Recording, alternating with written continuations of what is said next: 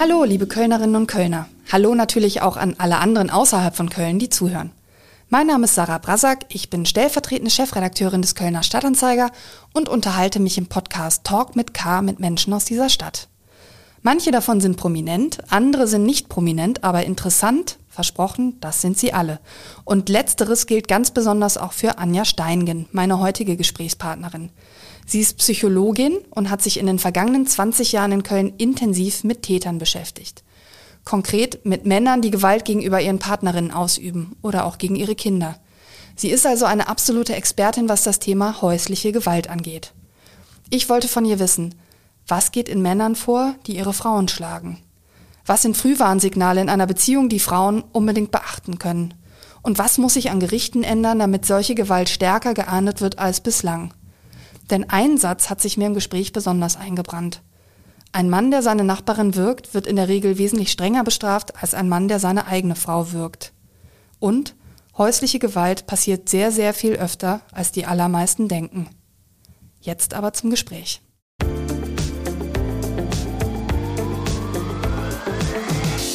Herzlich willkommen zu Talk mit K, Frau Steingen. Ja, guten Abend. Ich freue mich, dass ich da sein darf. Ich freue mich sehr auf das Gespräch, auch wenn das Thema, über das wir reden wollen, ein sehr ernstes ist. Und um diese Ernsthaftigkeit zu belegen, möchte ich mit einer Zahl beginnen. Statistisch gesehen wird jeden dritten Tag eine Frau in Deutschland getötet oder ermordet, und zwar von ihrem Mann, ihrem Freund oder eben ihrem Ex-Mann oder ihrem Ex-Freund. Statistisch gesehen eigentlich gar nicht offiziell zu erfassen sind die Fälle, in denen Gewalt an Frauen nicht tödlich endet, wo Frauen aber leicht schwer verletzt werden. Und Sie haben als Psychologin mit den Abgründen der Täter zu tun und Sie arbeiten als eine von, ich nehme mal an, wenigen Expertinnen in Deutschland daran, dass solche schrecklichen Taten erst gar nicht passieren. Ich würde zum Einstieg unseres Gesprächs Ihnen gern eine persönliche Frage stellen. Sie haben im Laufe Ihres Berufslebens viele Täter kennengelernt, aber auch Opfer von häuslicher Gewalt erlebt. Welche Geschichte oder welches Schicksal hat Sie besonders getroffen oder emotional berührt? Mhm. Also was mich besonders betrifft, ist eigentlich immer die, ähm, also wenn Kinder involviert sind in häusliche Gewalt, und das ist ja viel häufiger der Fall, als wir uns das so vorstellen. Ne? Und oft liegt der Fokus sehr auf den Erwachsenen und ähm, das Leid der Kinder, das betrifft mich eigentlich regelmäßig besonders stark, weil die sich wirklich gar nicht äh, zu helfen wissen, oft in den Situationen. Ja, und was mich wirklich berührt, das sind so Situationen, wo es ähm, auch wirklich schöne Veränderungen gibt. Ne? Also ich kann vielleicht eine konkrete Situation erzählen. Ich bin ja jetzt nicht mehr aktiv in der Täterarbeit, aber mein äh, ehemaliger Kollege hat mich gerade angerufen letzte Woche und mir eine schöne Geschichte erzählt von einem ehemaligen Teilnehmer, der vor drei Jahren das Programm bei uns abgeschlossen hat und zu der Zeit keinen Kontakt zu seiner Tochter hatte, weil sie nach den ganzen häuslichen Gewaltvorfällen den Kontakt auch nicht ertragen konnte. Und ähm, dieser Teilnehmer rief jetzt eben an nach drei Jahren und wollte mit seiner Tochter, die inzwischen 13 ist, vorbeikommen. Und die hatten dann auch ein Gespräch mit meinem Kollegen. Und zwar wollte das Mädchen wissen, was man denn eigentlich machen muss, um in Therapie und Beratung zu arbeiten und äh, hat viele interessante Fragen gestellt. Und dann hat mein Kollege gefragt, warum sie das denn wissen möchte. Und dann hat sie erzählt, ja, dass sie ja eben nicht so eine gute Kindheit hatte und dass sie anderen Kindern das gerne ersparen möchte und dass sie schon äh, gemerkt hat, dass ihr Vater sich eben verändert hat durch dieses Angebot. Und äh, deshalb würde sie das eben auch gerne machen später mal. Ja, und das rührt. Ne? Das ist einfach schön, sowas mitzuerleben. Sie haben sehr viele Stunden mit Gewalttätern therapeutisch gearbeitet, die ihre Frauen schlagen. Was geht in so einem Mann vor? Ja, das kann man gar nicht so pauschal beantworten, weil das, äh, es gibt sehr unterschiedliche Motive, Gewalt auszuüben.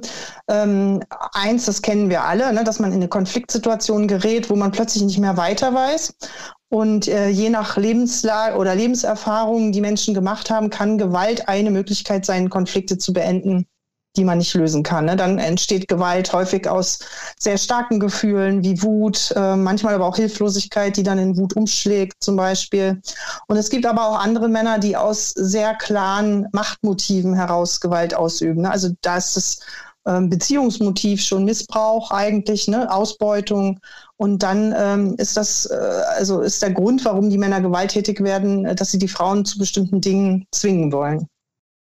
Sie haben ja sogar ein Buch geschrieben, das äh, heißt Häusliche Gewalt, Handbuch der Täterarbeit. Und Sie beschreiben darin unterschiedliche Tätertypen. Jetzt haben Sie ja gerade ja. schon mal so geklustert.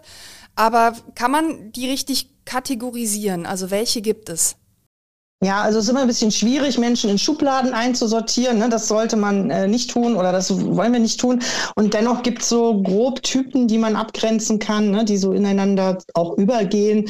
Aber ähm, also die erste Gruppe, das sind eigentlich Männer, die ähm, keine psychischen Auffälligkeiten haben und die auch nur in der Familie gewalttätig sind was es den Frauen umso schwerer macht, oft, dass man ihnen überhaupt glaubt, weil diese Männer oft nach außen hin überangepasst sind. Also besonders gewaltvermeidend und konfliktscheu vielleicht sogar auch. Und äh, für die Frauen ist das dann ganz schwer, dass man ihnen das überhaupt glaubt. Und diese Männer üben Gewalt hauptsächlich in Situationen aus, in denen sie mit Konflikten überfordert sind. Ne, und ähm, dann eben aus starken Affekten heraus Gewalt ausüben. Dann gibt es Männer, die im Zusammenhang mit psychischen Erkrankungen ähm, gewalttätig agieren. Das dann eben meistens nicht nur in der Partnerschaft, sondern auch in anderen Zusammenhängen. Ähm, das ist nochmal eine relativ äh, große Gruppe, so 16 Prozent ungefähr.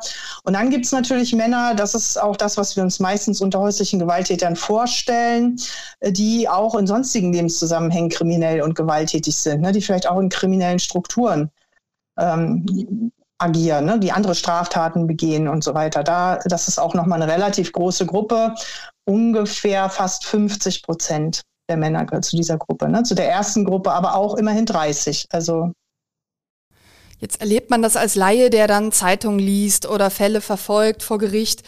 Da würde man jetzt so davon ausgehen, wenn man selbst spontan Tätertypen kategorisieren müsste, dass es manche Männer gibt, die erst zu Gewalttätern werden, nachdem sich ihre Partnerin von ihnen getrennt hat. Und dass es Männer gibt, die also ihre Frauen schon auch in der Beziehung geschlagen haben. Ist das mhm. äh, ein Unterschied auch in, in der psychologischen Bewertung? Ist das so? Ähm, das gibt es tatsächlich. Also es gibt Männer, die tatsächlich während der Beziehung nicht gewalttätig werden und äh, dann erst nach der Trennung oder während der Trennungsphase und andere, wo es natürlich schon während der äh, ganzen Beziehung so läuft. Ähm, ich tue mich da so ein bisschen schwer, das äh, psychologisch festzumachen. Das ist der eine Typ und das ist der andere. Was man aber sagen kann, ist, dass wenn äh, Männer in der Trennungsphase Gewalt ausüben, dann spielt es immer auch eine Rolle, wie also wie sicher erleben die Bindung? Ne? Also, also wie, ähm, also oft sind es Männer, die sich ein Leben ohne ihre Partnerin überhaupt nicht vorstellen können, deren eigene Identität sehr fest mit der, mit dem Zusammenleben mit der Frau äh, verbunden ist. Und dann kommen da natürlich äh, auch patriarchale Bilder dazu. Ne? Eine Frau darf mich nicht verlassen. Ich habe das Recht, sie zu zwingen, bei mir zu bleiben. Ja? Das, und das kommt so zusammen an der Stelle. Also ich persönlich kenne niemanden, von dem ich weiß, dass er so eine Art von Gewalt in einer Beziehung erlebt hat. Also ich kenne persönlich keine Frau oder zumindest weiß ich es nicht von ihr, ähm, die von ihrem Mann oder Freund ähm, psychische Gewalt, aber natürlich auch physische Gewalt erfahren hat. Sie sagen aber, das ist sehr, sehr häufig. Warum hört man dann so selten mhm. davon? Genau, also das sind natürlich zum einen hoch schambesetzt, also und vor allem je höher der Bildungsstand ist, je eher Menschen sich einem, ähm, also einem offenen ähm, Weltbild und äh, gleichberechtigten Geschlechterverhältnissen ähm, zuerkennen, desto schwerer fällt es ihnen, über häusliche Gewalt zu sprechen, weil sie sich dafür schämen auch schuldig fühlen, die Täter, aber auch die Opfer häufig. Bei den Frauen erlebe ich das, dass sie so, ein, so, Schuldgefühle haben, dass sie das mit sich machen lassen und sich eben nicht trennen von dem Partner. Ähm, und dann ist es oft so, dass, äh, also da kann ich vielleicht auch gleich Beispiele nennen, dass so psychologische Gewalt oder auch ökonomische Gewalt, die sehr, sehr häufig im Zusammenhang mit häuslicher Gewalt vorkommen, von den Betroffenen gar nicht als solche erkannt werden. Ja, und äh, das, das macht es dann natürlich besonders schwer zu sagen, ich, ich bin eigentlich Betroffene von Gewalt, wenn ich das gar nicht als solche erlebe. Ne? Also wenn ich es für normal halte, ähm, dass der Mann über das Geld verfügt, dass der Mann äh, mir Geld vielleicht auch zuteilt, ja, also solche, solche Vorstellungen und dann in der Trennungsphase eben auch droht, ja, kannst ja ruhig gehen, Unterhalt siehst du aber von mir nicht. Ne? Das ist eine Form von ökonomischer Gewalt, wird aber oft als solche nicht erkannt. Das heißt, dass jemand, der einfach gemein ist oder, oder droht oder auch sagt, du wirst die Kinder weniger sehen oder, oder was auch immer, auch das ist für sie eine Form von, von sehr ernstzunehmender Gewalt. Genau, weil das darauf abzielt, einen anderen Menschen zu schädigen. Ne? Das, ist, das ist eigentlich die Definition für Gewalt. Das kann man auf unterschiedlichen Wege tun, körperlich, aber eben auch psychisch. Ne? Vielleicht an der Stelle nochmal ein Beispiel für psychische Gewalt, wie perfide das sein kann, von einem äh, Mann, der sich getrennt hat und auch ähm, von seiner Partnerin und ähm, die Tochter wollte aufgrund der häuslichen Gewaltvorfälle keinen Kontakt mehr zu ihm haben Und dann hat er ähm, seiner Tochter einen Hund gekauft, obwohl er wusste, dass seine Ex-Frau eben eine Hundehaarallergie hat. Und ähm, hat dann zu seiner Tochter gesagt, na, ich schenke dir den Hund. Und der Hund muss bei mir leben, weil die Mama hat ja eine Allergie. Aber du kannst den Hund ja immer bei mir besuchen. Also ne, manipuliert, damit die Tochter ihn besuchen muss. Ähm, hat, die, hat das kleine Mädchen auch gemacht. Nach einer Zeit wollte sie aber trotzdem nicht mehr zum Papa. Und dann hat er ähm, in der Folge angefangen zu sagen, naja, wenn du mich nicht mehr besuchen willst, wer soll sich denn dann um den Hund kümmern? Dann werde ich den wohl einschläfern lassen müssen. Da können Sie sich vielleicht vorstellen, was das mit dem Kind macht, was das auch mit der Mutter macht. Und tatsächlich ist dieser Hund dann im äh, Tierheim gelandet. Und der Mann hat erzählt, ohne jedes Schuldgefühl, weil er das für normal hält. Und ich weiß nicht, ob die Mutter das unter Gewalt verbucht hätte. Ne? Sie sitzen ja teilweise Männern gegenüber, die sogar richterlich bestätigt eine sehr kurze Lunte haben. Gab es schon Situationen, in denen Sie selbst Angst vor den Männern haben mussten, die Ihnen gegenüber saßen? Ja, also das ist natürlich ein Ausschlusskriterium. Ne? Also wenn wir mit Männern zu tun haben, wo wir uns selber nicht mehr sicher fühlen können, können wir mit denen nicht arbeiten. Und tatsächlich ist mir das in meinen fast 20 Berufsjahren einmal passiert, äh, dass ich wirklich gedacht habe, oh, das ist, ähm, heute komme ich hier nicht heil raus. Das ist dann trotzdem nochmal gut gegangen. Und also ich bin da eigentlich sehr zuversichtlich. Also wir beobachten die Männer, mit denen wir arbeiten, sehr gut. Wir machen vorher eine ausführliche Diagnostik, um die Männer gut kennenzulernen und einschätzen zu können. Ähm, also ich mache mir da eher weniger Sorgen um mich und meine Kollegen. Ich mache mir mehr Sorgen um die gewaltbetroffenen Frauen und Kinder auf der anderen Seite, ne? weil da gibt's also also da gibt es wirklich sehr gefährdende Situationen, zumal eben ein Teil der Täter wirklich überangepasst ist. Wenn die zu uns äh, sag mal, in so ein Beratungssetting kommen, dann sind die eher überangepasst und super freundlich. Also sie würden uns nie verletzen, aber zu Hause, da geht es dann anders los. Warum und wie kommen diese Männer, die sie behandeln, überhaupt zu ihnen? Also kommen die freiwillig, kommen die unfreiwillig? Ich kann mir das gerade schwer vorstellen. Ja, das ist ganz unterschiedlich. Also ein Teil der Männer kommt mit eigener äh, Motivation, aber ähm, das darf man sich jetzt auch nicht so vorstellen, dass, sie da, äh, dass diese Männer denken, oh, ich habe mich so falsch verhalten, ich muss was tun. Meistens ist der Druck schon von der Partnerin, dass die Partnerin sagt, also wenn du kein Täterprogramm besuchst, dann trenne ich mich von dir. Und ein anderer Teil der Männer kommt mit Auflagen, zum Beispiel von einer Staatsanwaltschaft, vom Gericht oder aber auch vom Jugendamt. Also bunt gemischt und das hängt immer, also, die, also der prozentuale Anteil hängt immer so ein bisschen davon ab, wie gut weiß die Justiz zu oder nicht. Und kann man da sagen, ähm, welche Männer dann erfolgreicher therapiert werden können? Sind es die, die ähm, freiwillig oder auf Druck der Partnerin kommen oder die wegen richterlicher Auflagen kommen? Ja, das äh, meint man jetzt immer, dass das mit bei den Freiwilligen besser klappen würde. Das ist tatsächlich gar nicht so, sondern ähm, ähm, das Problem ist eher, ähm, diesen Prozess der Täterarbeit wirklich durchzuhalten. Und das gelingt eher, wenn man eine Auflage hat. Denn äh, nach einer Gewalttat, äh, also haben, hat ein Teil der Männer schon eine Motivation, auch sich zu verändern, weil sie merken, oh, es könnte sein, meine Partnerin verlässt mich, äh, da habe ich wirklich eine Grenze überschritten. Und dann kommt es bei vielen Paaren aber in der Folge zu einer Versöhnung, also eher zu, auch zu einer Phase, die wir Honeymoon-Phase nennen, also nochmal so Flitterwochen, ne? also es wird ganz schön, er macht Geschenke, sie passt sich besonders an, damit es nur nicht wieder eskaliert und beide haben aber das Gefühl, ach, das ist so harmonisch und schön. Das ist eigentlich, ne, der, der, die Konflikte sind unter den Teppich gekehrt. Aber das ist eine Phase, wo freiwillige Männer dann auch eher abbrechen, weil sie dann denken, ach, ist doch alles gut und wir haben es doch jetzt geklärt und wir haben es für uns gelöst, passiert nicht wieder. Das heißt, Sie hatten durchaus auch schon Männer mehrfach dann vor sich sitzen im Laufe mehrerer Jahre, weil es dann zu Rückfällen kommt. Ja, tatsächlich. Also bei häuslicher Gewalt muss man davon ausgehen, dass es äh, sich wiederholt. Es sind wirklich Einzelfälle, wo das nur, sage ich mal, eine einmalige Tat ist. In der Regel wiederholt es sich. Hm. Wir haben noch gar nicht darüber gesprochen, wie Sie überhaupt zu Ihrem Beruf gekommen sind. Als Sie im Jahr 2000 an der Universität in Bonn Ihren Abschluss als Diplompsychologin gemacht haben, wussten Sie ja vermutlich noch nicht, dass Sie mit hochproblematischen Männern arbeiten werden. Wie haben Sie Ihren Beruf gefunden? Ja, das war tatsächlich eher Zufall. Das hätte ich mir wohl auch nicht ausgesucht äh, so. Ich wollte eigentlich in einem anderen Bereich arbeiten und musste da eine gewisse Zeit überbrücken, bis eine Stelle frei wurde und habe dann ähm, diese Arbeit gefunden, zunächst mal in der Arbeit mit jugendlichen Straftätern und das war wirklich eine Herausforderung am Anfang. Ähm, und ich bin eigentlich dabei geblieben, weil meine beiden Vorgängerinnen jeweils nach sehr kurzer Zeit den Job aufgegeben haben. Und irgendwie hat es mich dann gepackt und ich habe gedacht, es muss doch einen Zugang zu Menschen geben, die so schwierig äh, sind oder zu denen es vermeintlich keinen Zugang gibt. Ja, und dann hat es mich eben richtig gepackt und dann kam irgendwann die Arbeit mit den häuslichen Gewalttätern dazu. Und da war ich schon mittendrin. Sie haben von 2001 bis 2020 in der Fachstelle für Gewaltprävention der Arbeiterwohlfahrt im Kreisverband Köln gearbeitet. Dort haben Sie das Thema häusliche Gewalt für Köln ja eigentlich erst auf den Radar gebracht, wenn man so will, haben Sie im Vorgespräch erzählt. Heißt das also, bis 2001 war das in Köln gar kein Thema? Doch, das war schon Thema. Das war aber vor allen Dingen Thema in der Frauenunterstützung, Frauenhäuser, Frauenberatungsstellen und natürlich auch in den Jugendämtern. Ähm, das Thema Täterarbeit ist in Köln tatsächlich ganz neu aufgekommen mit dem Gewaltschutzgesetz.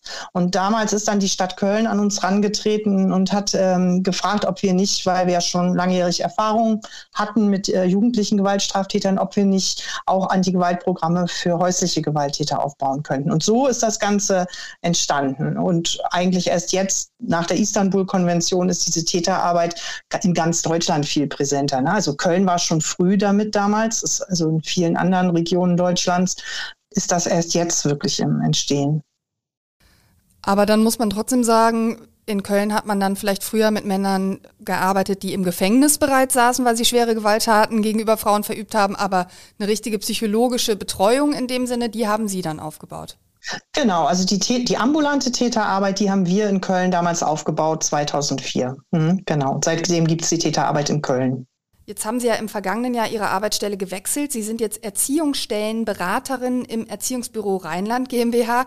Da haben Sie einen etwas anderen Schwerpunkt in Ihrer Tätigkeit. Sie haben aber parallel dazu ja in Bonn die Anti-Gewalt-Akademie gegründet, wo Sie thematisch eigentlich nach wie vor eben mit dem Thema Täterprävention arbeiten. Was ist das Ziel dieser Akademie? Ja, das Ziel der Akademie ist ähm, eigentlich Fachkräfte äh, aus der Jugendarbeit, aus dem Strafvollzug, wie auch immer, alle, alle, die mit Gewalt irgendwie zu tun haben, auszubilden, fort- und weiterzubilden in dem Bereich ähm, Gewalt, Anti-Gewalt-Arbeit, ne? also Gewaltphänomene besser zu verstehen und auch Interventionsansätze kennenzulernen. Können Sie konkrete Beispiele geben? Was, was könnte man bei Ihnen zum Beispiel buchen und wer kann was bei Ihnen buchen? Ja, also man kann äh, eine Weiterbildung buchen zum traumasensiblen Anti-Gewalt-Trainer. Da geht es speziell nochmal darum, ähm, jugendliche Gewalttäter zu äh, behandeln, die mit traumatischen Erfahrungen, oder das betrifft eigentlich fast alle in dem Bereich, die mit traumatischen Erfahrungen kommen, ähm, und da spezielle Werkzeuge eben an die Hand zu geben.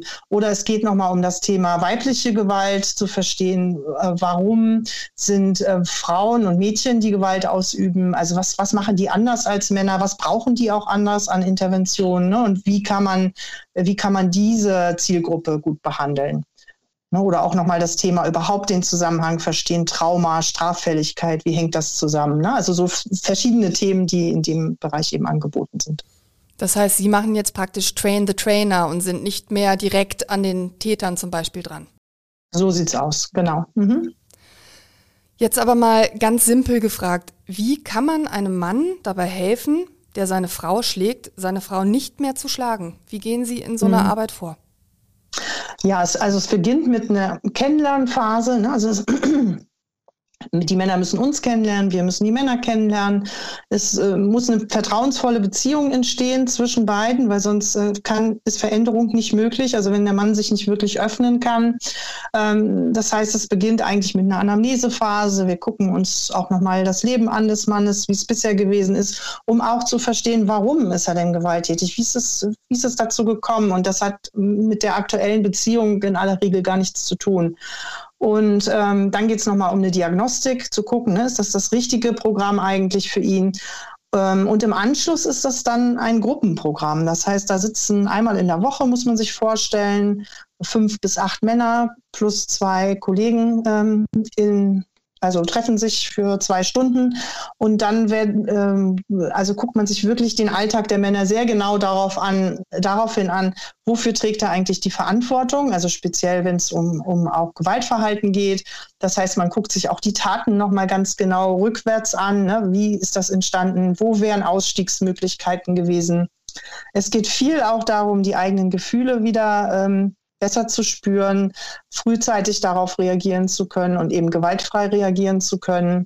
Wir gucken uns aber auch nochmal die Geschlechterbilder an. Ne? Also was erwartet er von sich als Mann? Was erwartet er aber auch eher von seiner Partnerin? Wie realistisch ist das? Steckt da vielleicht Konflikt- und Gewaltpotenzial drin? Was erleben die Opfer, also die Kinder, Frauen? Was äh, kommt da an? Und es geht natürlich auch um das Thema Kommunikation. Also wie gehe ich eigentlich gewaltfrei mit Konflikten um? Wie kann das funktionieren?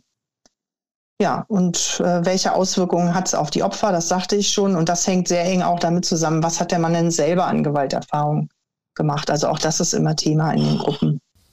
Es geht also darum, eine Alternative zu finden in einer Situation, in der man zu Gewaltausbrüchen aus bestimmten Gründen neigt. Wie kann man genau. mit jemandem solche Alternativen dann erarbeiten, zum Beispiel?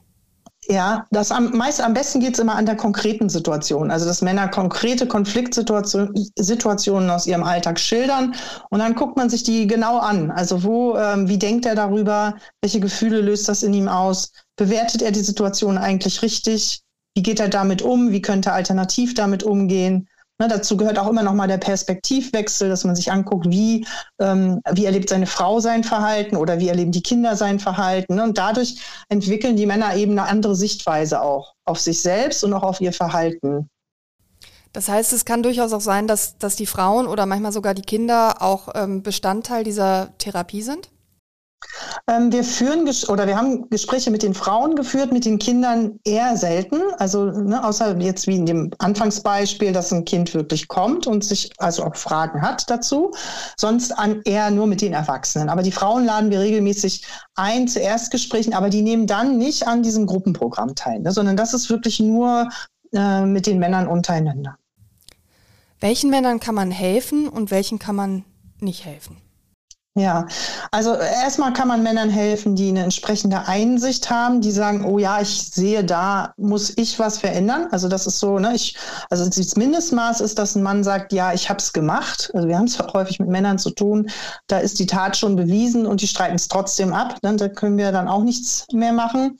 Ähm, dann können wir Männern hel äh, nicht helfen, deren Beziehungen auf Ausbeutung basieren. Also wenn das Motiv ist, ich will die Frau ausbeuten, ich will sie missbrauchen, ich will Macht Macht und Kontrolle, dann äh, sind wir raus an der Stelle. Ne? Sondern es geht wirklich eher um die Männer, die Schwierigkeiten haben, Konflikte gewaltfrei zu lösen. Ne? Und da können wir gut mit den ähm, Alternativen erarbeiten. Es geht viel darum, sich selbst zu spüren, anders wahrzunehmen, Gefühle überhaupt mal aussprechen zu können. Und das sind wichtige Themen. Ich habe gerade so ein komisches Gefühl, dass wir eben über das Thema helfen sprechen, weil wir reden ja wirklich aktiv über Gewalttäter, die wirklich auch schreckliche Dinge begangen haben. Und auch das muss man natürlich so klar benennen. Und Sie haben ja selbst gesagt, manche Männer werden aufgrund von Auflagen zu Ihnen geschickt. Da sagt also der Richter, es ist Teil deiner Strafe oder vielleicht äh, sozusagen ein, einer Bewährungsstrafe, dass Sie da hingehen. Dann kommen diese Männer ja teilweise auch, weil sie wissen, wenn ich mich sozusagen daran halte, dann ist, fällt meine Strafe geringer aus. Gibt es viele Fälle, wo, die, wo Sie dann sagen, nö, also da melde ich jetzt auch dem Richter zurück, ähm, der verstellt sich hier nur oder der will gar nicht? Ja, das gibt es auch, auf jeden Fall. Deshalb machen wir eine ausführliche Anfangsphase auch, ne, wo wir uns wirklich Zeit nehmen, den Mann kennenzulernen, seine Motive kennenzulernen. Und ähm, oft ist es auch eine Diskrepanz, wenn man sich die Taten anguckt, die er begangen hat und wie er es selber schildert. Ähm, dann daran kann man schon oft sehen, okay, da versucht er jetzt einem was vorzumachen. Das passt überhaupt nicht zu dem, was er da eigentlich gemacht hat. Ne, also wenn jemand sagt, oh, ich habe sie im Affekt geschlagen und hat sich aber noch den Gürtel ausgezogen, sie irgendwie festgebunden und ihr die, äh, die Fußsohlen auf die Fußsohlen geschlagen, dann äh, ist das sicherlich nichts mehr, was im Affekt passiert ist. Ne? Jetzt ähm, ist das ja niemals eine Entschuldigung, aber Sie haben im Vorgespräch mhm. auch gesagt, dass natürlich jemand, der Gewalt als Erwachsener verübt, auch oft als Kind selbst von Gewalt betroffen war und dass das auch bei den Männern, mit denen Sie gearbeitet haben, häufig ähm, der Fall ist. Welchen Zusammenhang mhm. gibt es da? Sie haben vorhin gesagt, man unterdrückt dann seine Gefühle oder lernt seine Gefühle nicht mehr wahrzunehmen. Vielleicht können Sie diesen Zusammenhang auch nochmal beschreiben, jetzt nicht um Verständnis für Täter zu wecken, auch ja. das ist mir nochmal natürlich ganz wichtig an dieser Stelle, sondern weil es ja einfach wichtig ist, es zu verstehen, um es dann auch behandeln zu können. Genau, das ist das. Es geht wirklich, das haben Sie ganz richtig gesagt, es geht auf keinen Fall darum, eine Rechtfertigung für Gewalt zu liefern, ne, sondern es geht darum zu verstehen, wie die Zusammenhänge sind, um die auflösen zu können. Also ähm, vielleicht ein Beispiel auch wieder, ein Fallbeispiel, was es deutlich macht. Ähm, ein Mann, der zu uns kam, ähm, also ich habe ja von dieser Anfangsphase erzählt, in der ich auch nach der Lebenssituation oder nach der Lebensgeschichte der Männer auch frage. Und ich habe ihn auch gefragt, ähm, ob es Gewalt gab in seinem Elternhaus. Und er hat das verneint und erzählt, erzählt, dass er eben ganz wertschätzend, liebevoll erzogen wurde. Und dann habe ich nach der Beziehung zu den Geschwistern gefragt und dann hat er erzählt, ja, die war auch ganz toll, also wir haben uns super verstanden. Und dann erzählte er wie so ein Wochenenderlebnis, also wenn äh, mein Vater mich eingesperrt hatte, dann haben die mich immer mit Essen und Trinken versorgt. Und ich habe ihn dann gefragt, aha, Ihr Vater hat Sie eingesperrt, hm, wie lange waren Sie denn da eingesperrt? Es kam raus, also bis zu drei Wochen war er eingesperrt. Ähm, es, nichtigste Anlässe führten dazu, also wie zum Beispiel schlechte Schulnoten. Er durfte während, während dieser Zeit die Toilette nicht benutzen, hatte also einen Toiletteneimer in seinem Zimmer. Also und wurde wirklich nur versorgt, während der Vater äh, bei der Arbeit war von seinen Geschwistern, die ihm dann in einem Eimer an einem Seil ähm, eben Essen und Wasser ins Zimmer geschickt haben. Und dieser Mann hat das nicht mehr, also er hatte dazu keine Gefühle mehr oder konnte keine Gefühle mehr dazu benennen, ähm, sondern hat das einfach als Erlebnis abgespeichert, äh, gute Beziehung zu meinen Geschwistern. Also diese, dass es, dass es überhaupt Gewalt war, was er da erlebt hat, hatte er nicht mehr im Zusammenhang. Und wenn man sich angeguckt hat, was dieser Mann gemacht hat, er war bei uns, weil er seine Partnerin geohrfeigt hatte ähm, Im Gespräch hat die Frau uns erzählt, das stimmt, das war so, was aber für sie viel schlimmer war, dass er sie regelmäßig einsperrte. Ja, und er hatte dazu überhaupt kein Gespür mehr. Also weder was das für ihn bedeutet hat, als äh, auch was das jetzt für seine Frau bedeutet. Und erst in dieser äh, Gruppensituation, als er das Entsetzen der anderen Teilnehmer gesehen hat über das, was er erzählt hat, war er erstmal irritiert und dann haben andere Männer erzählt, dass sie ähnliche Erfahrungen haben und was das mit ihnen gemacht hat. Und das war eine sehr emotionale Geschichte. Und dann kam es langsam bei ihm an und dann konnte er langsam, konnte er sich langsam an manche Dinge erinnern, wie es als kleiner Junge war. Und dann haben wir versucht, Worte dafür zu finden. Ne? Und das ist ganz äh, häufig so, dass dieses für Gefühle überhaupt erstmal Worte finden ein zentraler äh, Punkt auch ist in solchen Programmen. Wir müssen über die Rolle der Polizei und auch der Gerichte reden. Sie haben gesagt, Sie haben teilweise Männer eben versucht zu therapieren oder ja, versucht zu behandeln, die auf Auflage des Gerichts ähm, zu Ihnen geschickt wurde. Welche Erfahrungen machen Sie, wenn es um häusliche Gewalt geht vor Gerichten? Ähm, also bei Gerichten ist es wirklich leider so, dass es, oder naja, sagen wir mal so, wir haben die Unabhängigkeit der Justiz, die auch gut und richtig ist.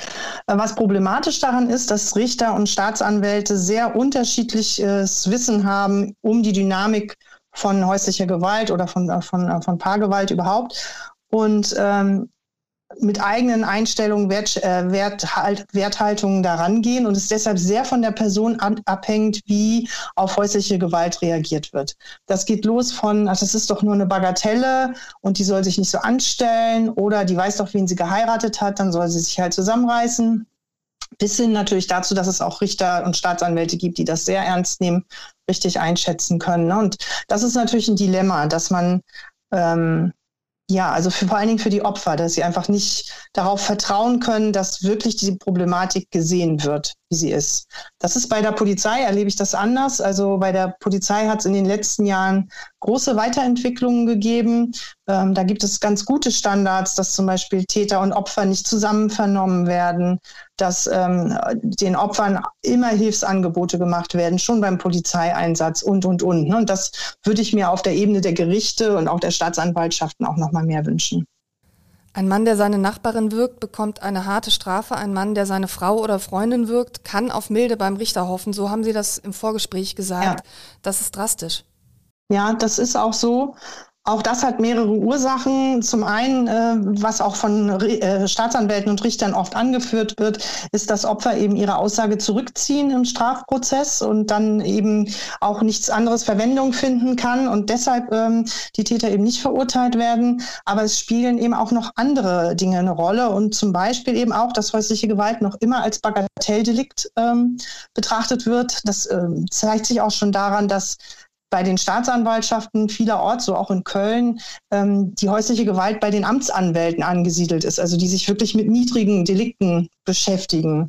Ne, das ist in Aachen anders, da ist es bei der Staatsanwaltschaft ähm, angesiedelt. Das heißt, das ist äh, kriegt auch schon einen anderen Stellenwert. Und wenn häusliche Gewalt direkt als Bagatelle betrachtet wird, haben wir natürlich schon ein Problem. Und was ich dann eben erlebe, ist eben, was ich eben schon sagte, dieses fehlende Verständnis für die Gewaltdynamik Oft erhalten die Opfer eine Mitschuld. Und es kommt dazu, dass es ähm, ähm, dass diese Schutzfaktoren, die wir sonst so haben, wenn wir an Kriminalität denken, jemand hat Arbeit oder ist gut im sozialen System integriert, die werden einfach so auf häusliche Gewalt übertragen. Die gelten da aber nicht. Ne? Also es ist kein Schutz vor häuslicher Gewalt, wenn jemand eine Arbeitsstelle hat. Das müssen Sie nochmal erklären. Das heißt, äh, Männer, die gut integriert sind, da sagen die Richter eher, okay, dem gebe ich jetzt keine Bewährungsstrafe, weil das dann irgendwo auftaucht. Ähm, oder wie muss ich das verstehen? Ja, also wir wissen bei anderen ähm, kriminellen Stra äh, Straftaten, zum Beispiel Diebstahl, Raubüberfällen, wie auch immer, dass wenn Männer sich sozial integrieren, das heißt eine Partnerschaft führen, Arbeit haben, Freundeskreis und so weiter, dass dann ihr Kriminalitätsrisiko sinkt. Ne? Und deshalb auch die äh, Strafe zielt ja auch immer auf, ähm, oder die, die Sanktion zielt ja auch immer auf Resozialisierung hin, kann deshalb auch ähm, niedriger ausfallen. Bei häuslicher Gewalt sind aber viele der Täter sozial gut integriert, sind aber trotzdem häuslich gewalttätig. Das heißt, eigentlich müsste man sich die echten Risikofaktoren für häusliche Gewalt angucken und nicht die allgemeinen für Kriminalität. Und das passiert nicht.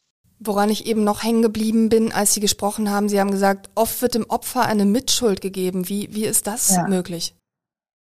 Ja, es wird immer noch als dynamisches Geschehen gesehen. Ne? Das, ähm, das ist, heißt, ja, da gab es ja einen Konflikt und da sind beide dran beteiligt und sie hat ja auch provoziert und sie hätte dies machen können, hätte das machen müssen im Vorfeld.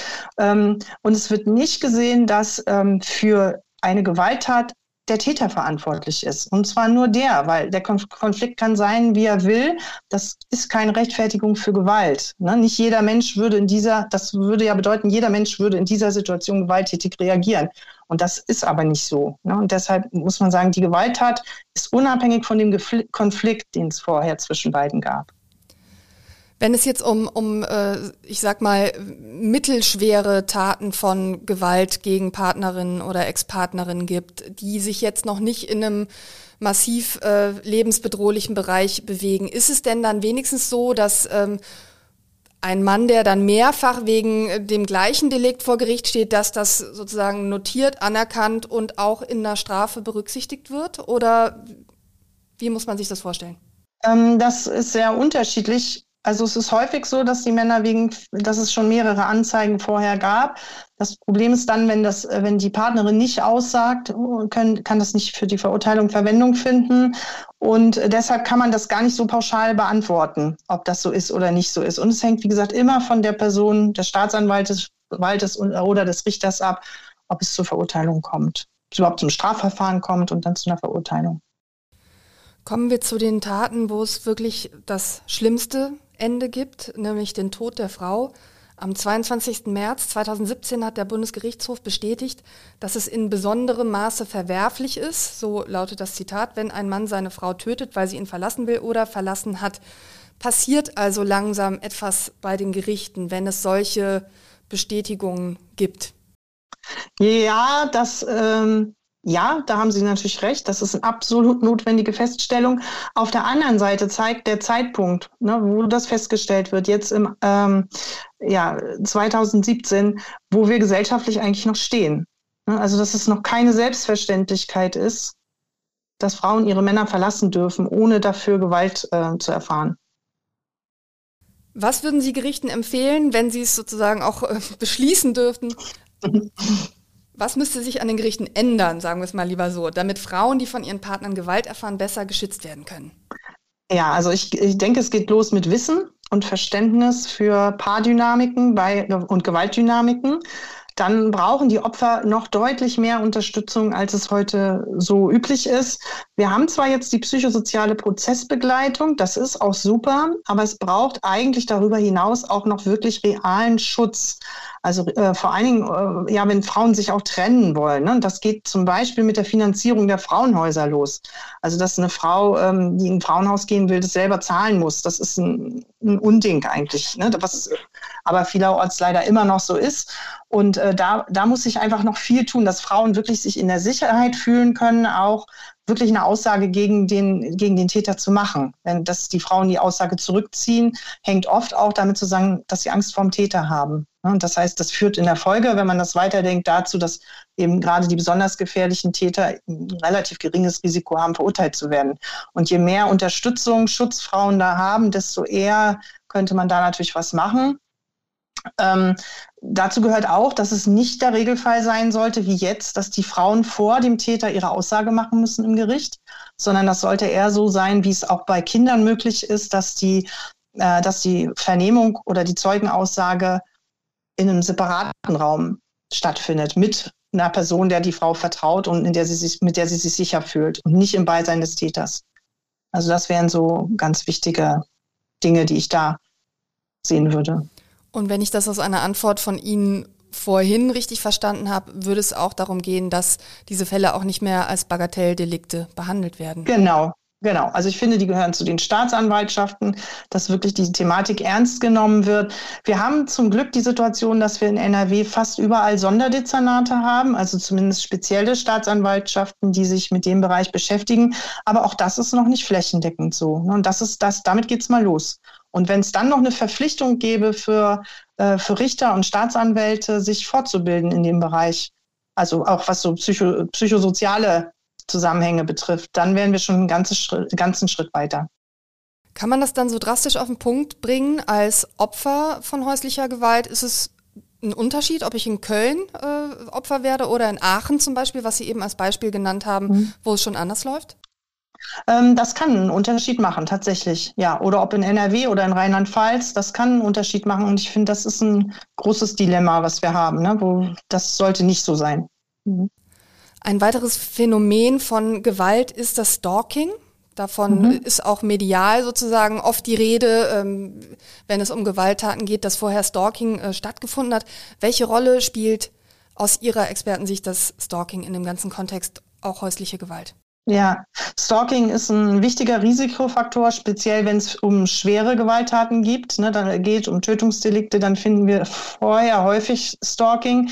Das ist ein Verhalten, was oft während der Trennungsphase oder auch nach der Trennungsphase stattfindet und ähm, also juristisch fängt man ja gerade erst an, das wirklich ernst zu nehmen. Ne? Also man hat jetzt äh, den ähm, Katalog erweitert der Taten, die da bestraft werden können, ähm, weil viele, gerade beim Stalking, viele der Taten eben nicht physische Gewalt sind, sondern andere ähm, Delikte, wie, was weiß ich, haufenweise Pakete zu der, zu der Frau liefern zu lassen. Ne? Also, oder, oder ständig vor der Tür zu stehen, muss gar nichts machen, aber es ist Terror, der die Opfer extrem schädigt ähm, und auch langfristig äh, massive Folgen hat. Ne? Und das ist ganz gut, dass es jetzt langsam beginnt, ähm, dass man das auch juristisch ernster nimmt. Ein klassisches Instrument, um Frauen von Stalking zu schützen, ist dann etwa eine polizeiliche Anordnung. Dann darf sich also der Mann seiner Frau, Ex-Frau, Ex-Partnerin nicht nähern. Ist das ein wirkungsvolles Instrument? Absolut. Also das ist mit eins der wirkungsvollsten Instrumente der letzten Jahre, die man eingeführt hat, weil es gibt, ähm, also erstmal erlebe ich, äh, dass es seitdem viel mehr Männer gibt, die auch unter, sich Unterstützung suchen, weil das so ein Punkt ist, okay, sie werden der Wohnung verwiesen, das ist nochmal so ein richtiger Cut, da kommt man mal zu sich. Und es gibt natürlich auch den Frauen die Zeit zum Nachdenken? Also die haben ein bisschen Luft zum Atmen und können sich entscheiden, wie will ich eigentlich weitermachen? Will ich mir eine einstweilige Verfügung holen? Will ich mich trennen? Ne? Was will ich? Und das kann sie nicht, wenn er da ständig vor der Tür steht. Und es ist auch, das darf man nicht vergessen, das ist auch für die Kinder ein deutliches Signal. Selbst wenn das Paar danach wieder zusammenkommt. Aber in dem Moment, wo die Polizei den Täter der, der Tür verweist, ist das für Kinder ein deutliches Signal, aha, das ist nicht in Ordnung. Und das ist ganz wichtig an der Stelle. Mhm. Trotzdem hat man ja oft Fälle, wo dann im Laufe des Gerichtsprozesses rauskommt, dass es eine sehr, sehr lange Vorgeschichte dazu gibt, dass eine Frau getötet worden ist, wo eben monatelanges Stalking stattgefunden hat, wo eigentlich sämtliche Alarmsignale hätten rot leuchten müssen, wo vielleicht auch schon die Polizei involviert war und es am Ende dann trotzdem zu dieser Gewalttat gekommen ist, muss man sagen, dass oft doch erst auch gehandelt wird, wenn es zu spät ist? Ähm, jein. Also ich glaube, das Bemühen ist schon da, von allen Seiten auch frühzeitig zu agieren. Und trotzdem ist es oft so, dass wenn ähm, das Hilfesystem, was wir haben, Frauenunterstützung, Jugendhilfe, Täterarbeit, Justiz, eingeschaltet wird, dann läuft die Gewaltdynamik oft schon jahrelang bis jemand reinguckt. Ne? Und dann ist es tatsächlich so, dass die verschiedenen Informationen, dann weiß das Jugendamt, weiß was, die Frauenunterstützung, die Polizei, die Täterarbeit, aber diese Informationen müssten irgendwo zusammenlaufen, um wirklich dieses Gesamtbild zu erhalten, dass da ein sehr, sehr gefährlicher Täter möglicherweise unterwegs ist. Und das fehlt noch. Ne? Es gibt erste Ansätze dazu. Die Expertengruppe Opferschutz NRW hat jetzt äh, dazu Vorschläge erarbeitet, dass es so interdisziplinäre Teams geben soll, die in solchen Hochrisikofällen sich zusammensetzen und Lösungen überlegen. In Rheinland-Pfalz gibt es das schon, in Niedersachsen auch. Aber in NRW ist, das, ist man da auf dem Weg, man fängt damit an. Wenn ein Mann seine Frau umbringt oder seine Ex-Frau, ist oft die Rede von Familiendrama oder auch erweitertem Suizid, wenn er sich am Ende dann auch selbst äh, umbringt. Sie können diese Begriffe nicht mehr hören. Nee, das kann ich wirklich nicht mehr hören, weil das ist so ein, ähm, das klingt irgendwie so romantisch, Familiendrama oder sowas, ne? Oder beidseitiges oder Mord aus Liebe oder sowas. Ähm, das hat damit überhaupt nichts zu tun. Das hat mit Liebe nichts zu tun, sondern es hat mit großer Frauenverachtung äh, zu tun und mit Hass. Ich habe mich gefragt, ob auch ein Begriff wie häusliche Gewalt, den wir ver verwenden, den wir hier im Gespräch benutzen, ob der auch irgendwie verniedlichend ist oder ist das schon der offizielle Fachbegriff dafür, weil man einfach sagt, es findet im Haus statt? Ja, das ist der offizielle Fachbegriff für Paargewalt. Ne? Also es ist aber auch, ähm, na, also man auch von Polizeidienststelle zu Polizeidienststelle, manchmal wird da auch die Gewalt gegen Kinder noch drunter gefasst oder oder. Ne? Also es ist schon ein Begriff, der relativ schwammig ist. Zumal unter häuslicher Gewalt im Sinne von Paargewalt wir ja auch die Gewalt zwischen Paaren verstehen, die gar nicht zusammenwohnen oder vielleicht auch gegen die Ex-Partnerin. Ja, also da ist ja gar keine Beziehung mehr da und trotzdem bezeichnen wir das als häusliche Gewalt. Also so ganz passend ist der Begriff nicht. Hm. Jetzt gibt es auch den Begriff des Ehrenmords. Und ich glaube, dass bei nicht so wenigen Menschen in Deutschland auch das Bild existiert, dass es doch überwiegend Männer aus sehr patriarchalischen Kulturkreisen sind, die ihre Frauen schlagen, auch in Deutschland, dass das also vor allen Dingen die Täter sind, über die wir jetzt vielleicht auch gerade sprechen. Würden Sie das so bestätigen?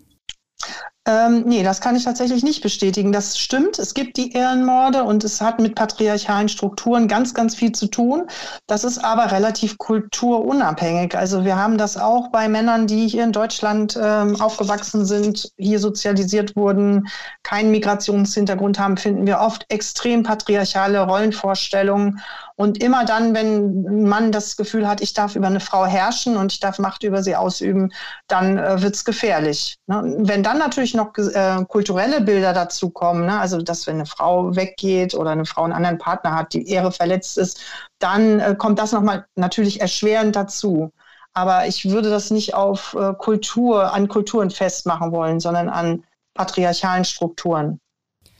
Ich habe jetzt den Begriff des Ehrenmords nicht erwähnt, eben als ich auch von Familiendrama und erweitertem Suizid gesprochen habe, aber auch der Begriff des Ehrenmordes ist natürlich problematisch. Ja, absolut, weil es geht nicht um Ehre. Ne? Also klar, in, in, in, einem verdrehten Ehrbegriff, dass eine Frau die Ehre eines Mannes beschädigen kann, aber ähm, man sollte es allein schon deshalb nicht so nennen, weil es mit Ehre eigentlich nichts zu tun hat, sondern ähm, mit, mit dem Bedürfnis nach Macht und Kontrolle über Frauen. Immer mehr insbesondere Expertinnen für Gewalt gegen Frauen fordern, dass man das Wort Femizid oder ich habe auch Feminizid gelesen, dass das äh, verwendet werden sollte, wenn Männer Frauen töten. Da habe ich zwei Fragen. Ist das auch Ihre Forderung? Und wenn ja, sozusagen, was umschreibt dieser Begriff auch gut? Ja, also ich finde den Begriff Femizid sehr passend an der Stelle, weil es tatsächlich so ist. Es geht darum, dass ein Mann eine Frau tötet und sehr häufig auch deshalb, weil sie eine Frau ist. Also weil er der Überzeugung ist, er darf Macht über Frauen haben. Und das äh, geht sogar so weit, dass es ja gar nicht so selten so, dass stellvertretend für die Frau auch Kinder getötet werden. Und auch da ist ein häufiges Motiv der Täter, ich töte die Kinder, um die Frau zu schädigen. Dann, hat's, dann leidet sie noch länger. Ja, also das Motiv ist Macht und Kontrolle über Frauen. Und die ultimative Macht hat man natürlich, wenn man jemanden tötet. Ich will unbedingt mit Ihnen noch auf die Opfer von häuslicher Gewalt zu sprechen kommen. Wie würden Sie die psychischen Folgen von Gewalt für die Frauen beschreiben?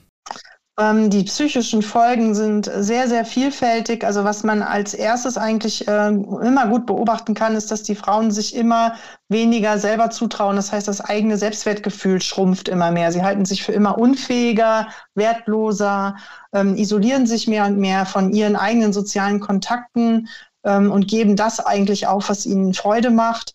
Und ähm, häufig endet das äh, in Depressionen, in posttraumatischen Belastungsstörungen, Angststörungen und so weiter. Also die Folgen sind wirklich äh, ernst zu nehmen und lang anhaltend. Welche Frauen lassen sich denn auf Männer ein, die gewalttätig sind? Jetzt mal ganz laienhaft gefragt. Und warum bleiben Frauen bei Männern, die sie wirklich schlagen?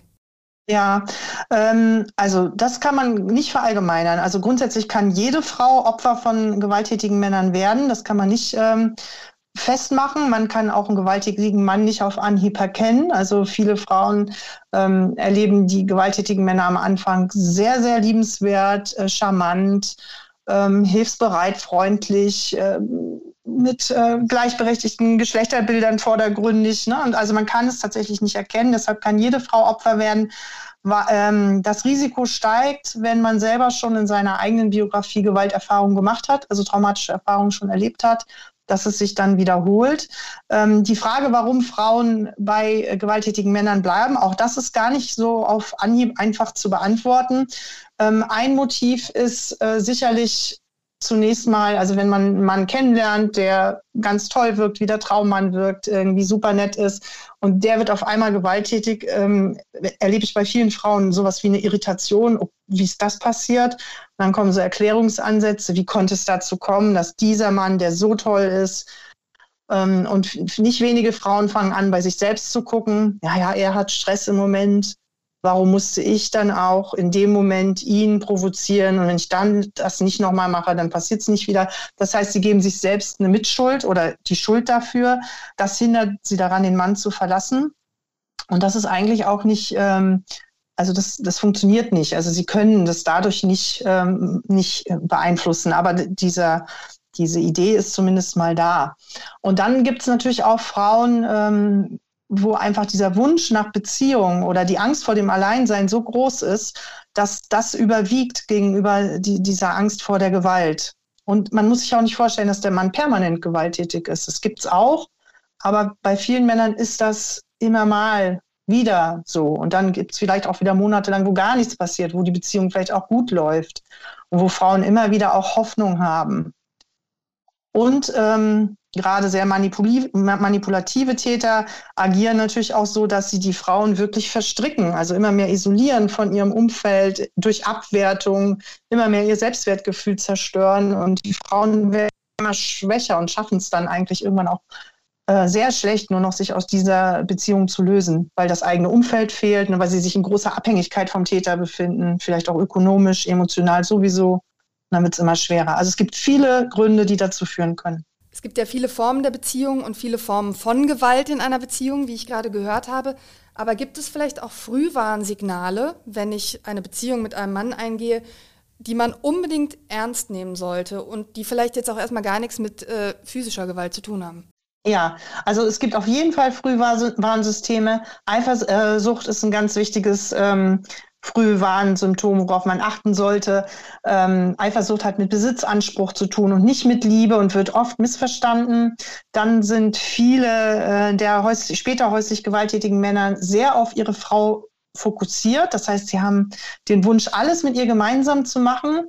Und auch das verstehen Frauen häufig falsch und sehen das als besondere Wertschätzung und Zuneigung. Ähm, ich finde auch, es lohnt sich immer hinzuhören, wie spricht er denn über andere Frauen, speziell über seine äh, Ex-Partnerin. Und oft fallen dann so Sprüche, ah, du bist ganz anders als alle anderen. Und ähm, über die anderen Frauen wird eben sehr abwertend gesprochen. Das ist ein Alarmsignal, weil da nämlich ein Frauenbild dahinter steckt. Ähm, dann, was man gut, äh, worauf man gut achten sollte, ob der Mann anfängt, das Umfeld der Frau abzuwerten. Also kommt plötzlich, ah, deine Freundin sowieso, die mag ich aber nicht und musst du dann immer mit der zusammen sein und müssen wir immer zu deinen Eltern fahren. Dahinter kann der Versuch stehen, die Frau zunehmend zu isolieren auch wenn man immer Recht haben will, bestimmen und kontrollieren oder auch sehr leicht beleidigt ist, ja, und dann erpressend. Also wenn du mich liebst, dann machst du das auch. Ähm, ich mache doch alles für dich, da kannst du auch mal. Muss es immer dieser Lippenstift sein, dieser Rock? Ne? Also, also wenn er anfängt, zeig mir doch mal dein Handy, wenn du mich liebst, dann kannst du mir doch auch zeigen, mit wem du schreibst oder äh, telefonierst. Also solche Dinge. Auch Grenzen nicht akzeptieren und manipulieren. Also betteln, Schuldgefühle und Mitleid erzeugen. Jetzt haben wir schon zwei Wochen nicht miteinander geschlafen und weißt du eigentlich, wie es mir geht? Also so, ne, solche, also Druckmachgeschichten. Was sehr typisch ist für Männer, die häusliche Gewalt ausüben, ist, dass sie sehr egozentrisch sind. Das heißt, sie äh, können zwar so Phrasen ver vermitteln, dass es eigentlich um andere geht. Wenn man genau hinhört, dann stehen eigentlich immer die eigenen Bedürfnisse im Mittelpunkt. Ähm, was auch auffällig ist, dass immer, wenn was schief läuft, irgendwie ein Konflikt da ist, irgendwas äh, nicht gut geklappt hat, dann sind es eigentlich immer andere schuld. Dann hat es mit ihm nichts zu tun. Und in einer Konfliktsituation, das wird meistens nicht direkt am Anfang der Beziehung sein, aber irgendwann geht es los. In einer Konfliktsituation wird er beleidigend und abwertend. Und dann spätestens sollte man alle Alarmglocken anhaben. Das heißt, man muss sich Gewaltgeschichte auch ein bisschen so vorstellen als eine Geschichte, die voller winziger Anpassungen von Seiten einer Frau anfangen kann, dass man sagt, naja gut, wenn er den Freund nicht mag, dann treffe ich den halt nicht mehr oder wenn er den Nagellack nicht mag, dann, dann benutze ich vielleicht keinen mehr und das wird dann zunehmend zu so einer Spirale. Genau, so kann man sich's vorstellen. Ne? Also man wird so schleichend in so eine Abhängigkeit gezogen, in eine Isolation gezogen. Ähm, man wird schleichend abgewertet. Ach, hast du schon wieder das und das nicht gemacht? Ah ja, du hast aber auch wirklich Probleme mit Geld umzugehen. Naja, ne, das ist ja typisch für dich. Es sind so Kleinigkeiten, vermeintliche Kleinigkeiten, die sich aber tief eingraben ins Selbstwertgefühl. Und den Frauen ist oft gar nicht bewusst, in welche Spirale sie da so geraten dabei. Ich finde das jetzt gerade interessant, dass also eine psychische Abwertung und eine physische Gewalt auch miteinander zusammenhängen, beziehungsweise das eine dann der Vorläufer von dem anderen ist. Mhm, mh. Genau. Also man kann eigentlich niemanden, den man liebt und wertschätzt, verletzen, sondern was wir vor Gewalt eigentlich immer finden, ist die Abwertung. Das, äh, also das kann man auch, wenn wir mit den Gewalttätern, ich hatte ja gesagt, wir gucken uns die Gewalttaten rückwärts an. Vor der physischen Gewalt gibt's immer diese emotionale und äh, psychische Abwertung, auch im Kopf des Täters. Also er entmenschlicht sie eigentlich erst, bevor er sie schlagen kann. Und manche, äh, bei manchen Männern braucht, ist das kein Prozess, sondern die haben ein sehr, sehr abwertendes Frauenbild. Ähm, und dann gelingt das sofort. Und bei anderen Männern erfolgt das im Konflikt. Und dann kommt es zu dieser Abwertung. Aber die gibt es einem immer vorher.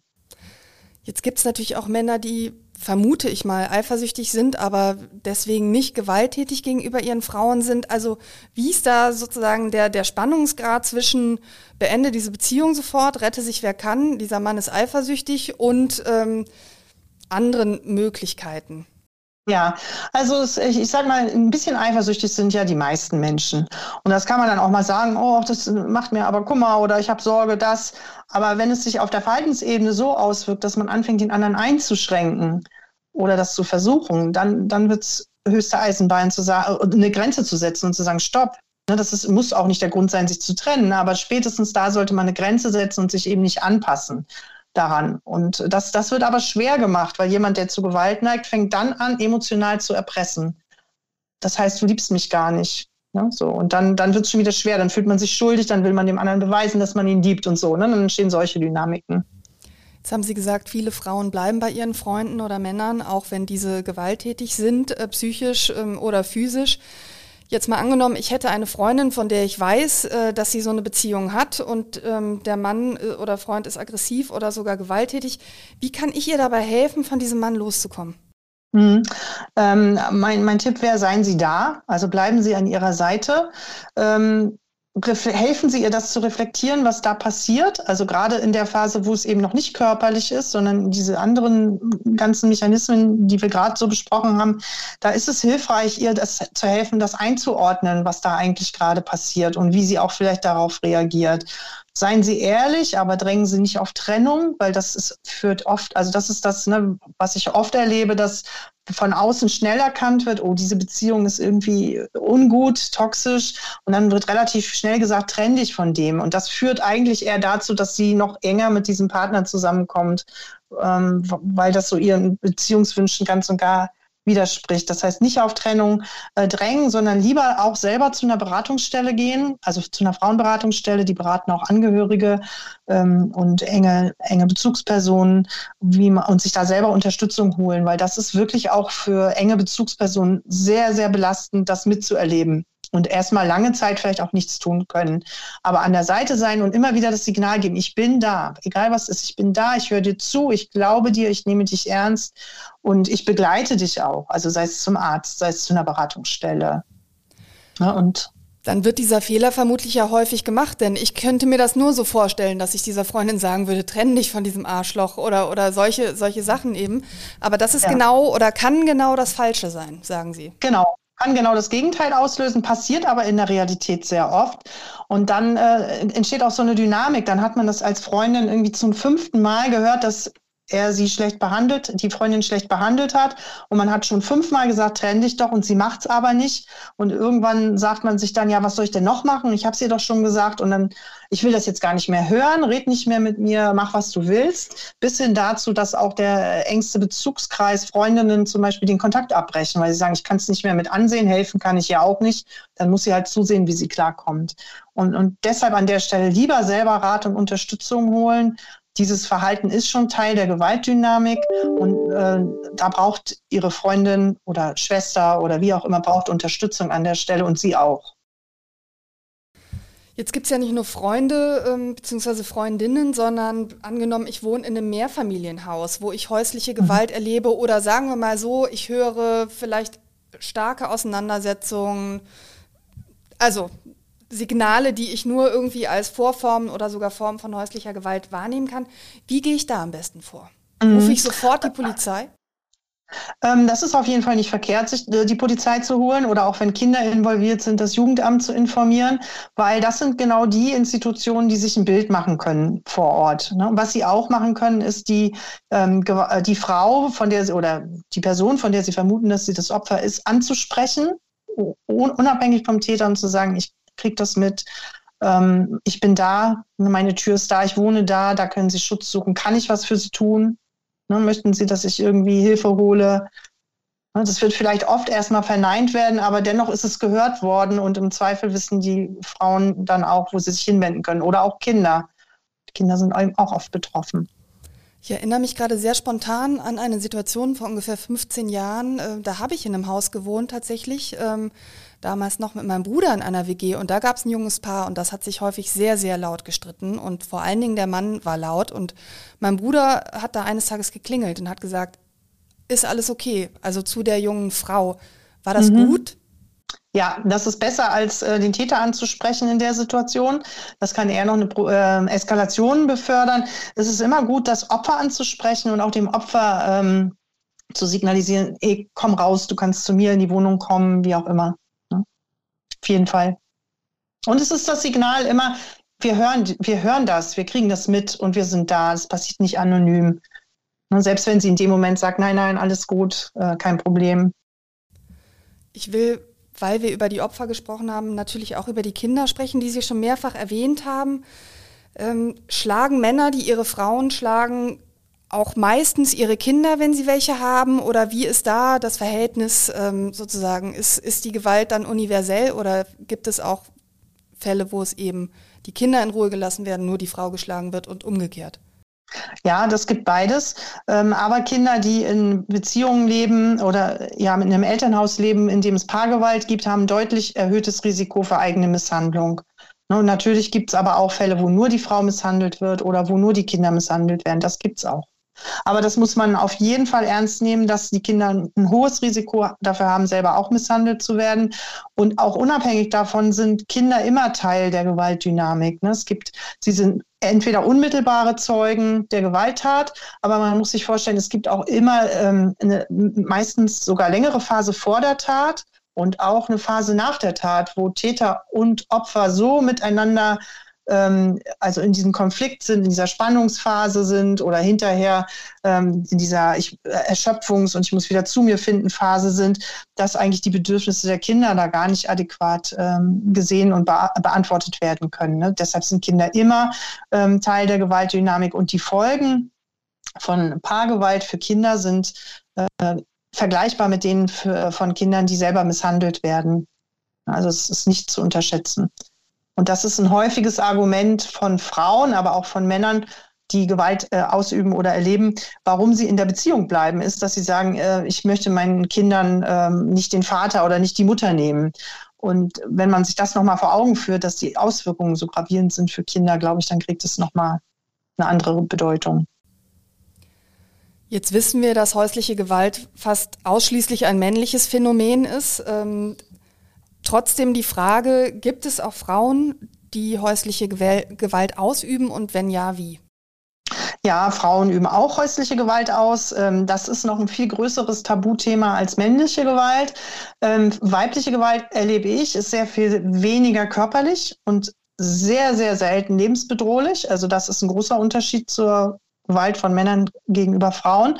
Ähm, wenn es aber so um ähm, verbale, psychische Gewalt geht, auch um Kontrollverhalten und so weiter, da sind Frauen den Männern ebenbürtig, würde ich sagen. Mhm. Sie haben ja jetzt immer mit Männern gearbeitet, nachdem diese bereits zu Gewalttätern geworden sind. Ähm, wo müsste man ansetzen, damit weniger Männer Gewalttäter werden? Also wie könnte man schon bei Kindern oder Jugendlichen daran arbeiten, dass diese gar nicht erst zu Tätern werden? Ja, also ich glaube, das erfordert wirklich so eine gesamtgesellschaftliche Betrachtung, wo man einmal einbezieht, dass mit den Familien, in denen es schon Gewalt gibt, gearbeitet wird, also mit den Frauen, mit den Männern, aber auch mit den Kindern, weil das quasi die nächste Generation ist, die diese Gewalt sonst weiterträgt. Und gute, also frühe Hilfen kommen da ins Spiel, ne, also die sind da extrem wichtig. Und dann aber auch in Kindergärten und Schulen, also dass man frühzeitig präventiv anfängt mit ganzen Kindergruppen, also nicht nur gewaltbetroffenen, sondern auch nicht gewaltbetroffenen Kindern am Thema Gefühle aussprechen. Ähm, ne, was fühle ich in welcher Situation? Wie reguliere ich eigentlich meine Gefühle? Wie gehe ich mit Konflikten um? ähm, was, äh, also welche Menschenrechte gibt es eigentlich? Ne? Also das heißt, welche Rechte haben auch Frauen und Männer in unserer Gesellschaft? Was macht Jungen, was macht Mädchen aus? Wie gehen wir miteinander um? Also all diese Dinge sollten eine äh, ganz, ganz wichtige Rolle spielen. Und natürlich die Unterstützung von Frauen und Kindern, die häusliche Gewalt erleben, Täterarbeit und dazu gehört auch die juristische Inverantwortungnahme, konsequente juristische Inverantwortungnahme von Tätern. Das heißt, für die Schulen, höre ich raus, wäre es ein so, eine Art Gefühlsunterricht, wenn man will. Ja, oder Beziehungsunterricht. Ne? Wie führe ich eine Beziehung? Und dazu gehören auch die eigenen Gefühle. Das Thema Gefühle ist, glaube ich, noch passender im Kindergarten angebunden, ne? weil das ist eigentlich so die Lebensphase, wo, das, äh, wo man Worte findet für das, was in einem vorgeht. Optimalerweise, und das gelingt eben Kindern, die in Gewaltfamilien aufwachsen, nicht genauso gut wie anderen Kindern, das wissen wir. Und äh, das wäre super, da mit anzufangen und das mit in die Schulen zu nehmen. Und da dann wirklich das Thema Beziehungen, Konflikte, Paarbeziehungen, Elternschaft auch da schon mit reinzuholen dann. Was ist Ihre politische Forderung, was das Thema Prävention angeht? Ja, ähm, ich kann mich da eigentlich, ich kann es einfach auf einen Satz reduzieren, die konsequente Umsetzung der Istanbul-Konvention. Also da haben sehr schlaue Menschen zusammengesessen, haben sich gut überlegt, wie solche gesellschaftlichen Schutzkonzepte aussehen können und ähm, das würde ich mir wirklich wünschen. Das heißt auch eine ausreichende Finanzierung all dieser Angebote, die wir für Prävention, Opferschutz, Täterarbeit brauchen und natürlich eine umfassende Schulung aller Menschen, die in diesem Bereich arbeiten, angefangen bei Polizei, Justiz äh, und psychosozialem Unterstützungsnetz. Sie sprechen jetzt über die Istanbul-Konvention, die ausgerechnet der türkische Präsident Erdogan ja jetzt verlassen hat. Ja. Also das ist ja auch ein Paradox, in Istanbul verabschiedet und jetzt eben äh, von Erdogan äh, ja auch verabschiedet, wenn man so will, was, was furchtbar ist. Sie müssen vielleicht allen, die mit dem Thema nicht so vertraut sind, nochmal erzählen, wann ist diese Konvention beschlossen worden, worden, was steht da drin und was wird davon bislang in Deutschland vielleicht gut umgesetzt und weniger gut umgesetzt. Mhm. Also die Istanbul-Konvention ist ein ähm, eine, ein Beschluss, ein internationaler Beschluss, der sich mit dem Thema Menschenrechte befasst. Und da geht es darum, wie man quasi Gewalt an Frauen, ähm, also was muss man tun in den Gesellschaften, um Gewalt, Gewalt an Frauen vorzubeugen. Und das ähm, umfasst eigentlich Präventionskonzepte, umfasst die konsequente Opferunterstützung, aber auch die Täterarbeit an der Stelle. Und ähm, ganz viele Staaten weltweit haben diese Istanbul-Konvention ratifiziert. Das heißt, sie haben die verabschiedet, haben sich verpflichtet, die auch umzusetzen. Ähm, in Deutschland ist das 2018 passiert. Ähm, ich erlebe, dass, dass wir da noch ganz, ganz am Anfang sind, das wirklich äh, umzusetzen. Also gerade wenn es um die Finanzierung geht von Schutzprojekten, äh, sind wir da also noch lange nicht so weit. Also weder gibt es flächendeckend ausreichend Frauenhäuser, von der Finanzierung hatte ich schon gesprochen, dass sie nicht ausreichend ist. Das gilt auch für die Täterarbeit. Ne, das, also da sind wir wirklich noch am Anfang und noch muss man wirklich sagen, hm, ist das, was wir da haben, eher von unten gewachsen. Also da sind, äh, sind äh, freie Träger, sind es Frauenunterstützungsorganisationen, die gesagt haben, wir machen was. Ne? Und so langsam kommt erst der Staat so ein bisschen in die Verantwortung. Das muss noch viel, viel mehr passieren, auch hier in Deutschland. So wie Sie das erzählen, klingt es ja so, als sei die Konvention sozusagen auf geduldigem Papier geschrieben. Wie rechtlich bindend sind denn äh, solche Konventionen, wenn man die unterschreibt? Sind das erstmal pure Absichtserklärungen?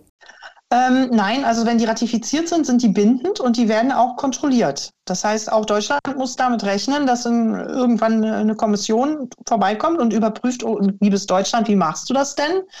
Ähm, das klingt aber doch hoffnungsvoll, dass sich jetzt in den nächsten Jahren äh, deutlich was ändern wird. Da bin ich hoffnungsvoll, zumal sich auch auf, auf der Landesebene mindestens ähm, immer mehr Politiker auch dessen bewusst sind, dass es da eine Verpflichtung gibt und sich tatsächlich auch äh, vermehrt Gedanken darüber machen, wie sich das umsetzen lässt. Aber das ist, wie gesagt, erst der Anfang. Also es muss noch deutlich mehr passieren. Vielen Dank für dieses interessante und offene Gespräch, Frau Steingen. Ja, danke schön.